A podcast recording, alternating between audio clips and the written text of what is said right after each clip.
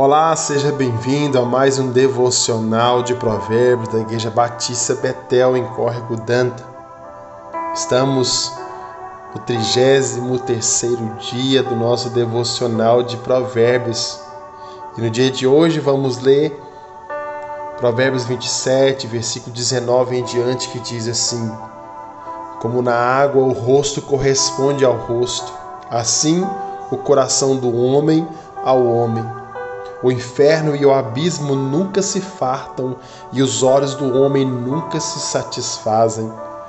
Como o crisol prova a prata e o forno o ouro, assim o homem é provado pelos louvores que recebe. Ainda que pise o insensato com mão de grau, entre grãos pilados de cevada, não se vai dele a sua estutícia. O tema de hoje é desejo de morte, melhor dizendo, desejo e morte.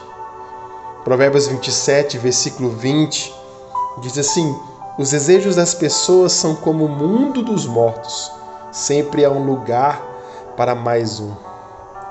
Em uma sociedade na qual os desejos são alimentados como sendo sonhos de felicidade, o provérbio assusta e nos lembra nos lembra que o coração humano não encontra satisfação em si mesmo ou em seus sonhos.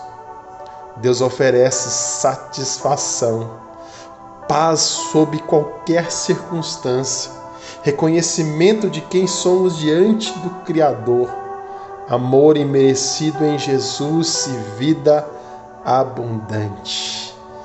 Essa é a vida em Deus. Vamos juntos orar? Deus, que os nossos, que os nossos, que o meu desejo nunca me afastem de ti, que os meus anseios diários nunca me distanciem da tua vontade do Senhor para minha vida, Senhor.